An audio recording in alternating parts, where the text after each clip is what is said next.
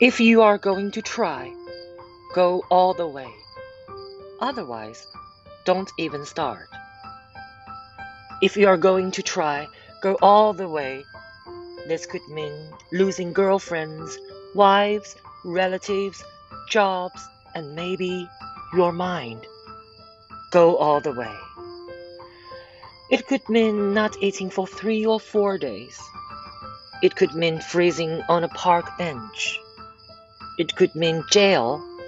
It could mean derision, mockery, isolation. Isolation is the gift. All the others are a test of your endurance, of how much you really want to do it. And you will do it despite rejection and the worst odds. And it will be better than anything else you can imagine.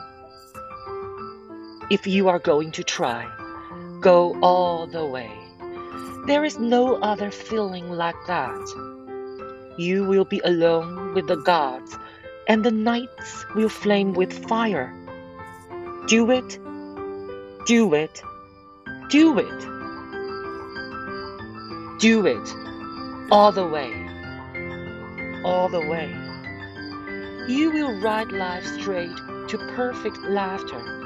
It's the only good fight there is. And I am doing it.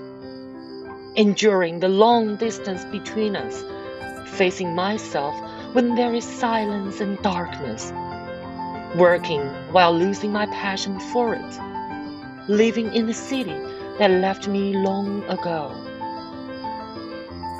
Pushing time forward, trying to live my dream, holding my future close by reading Wilde's words, and still smiling because I am doing it.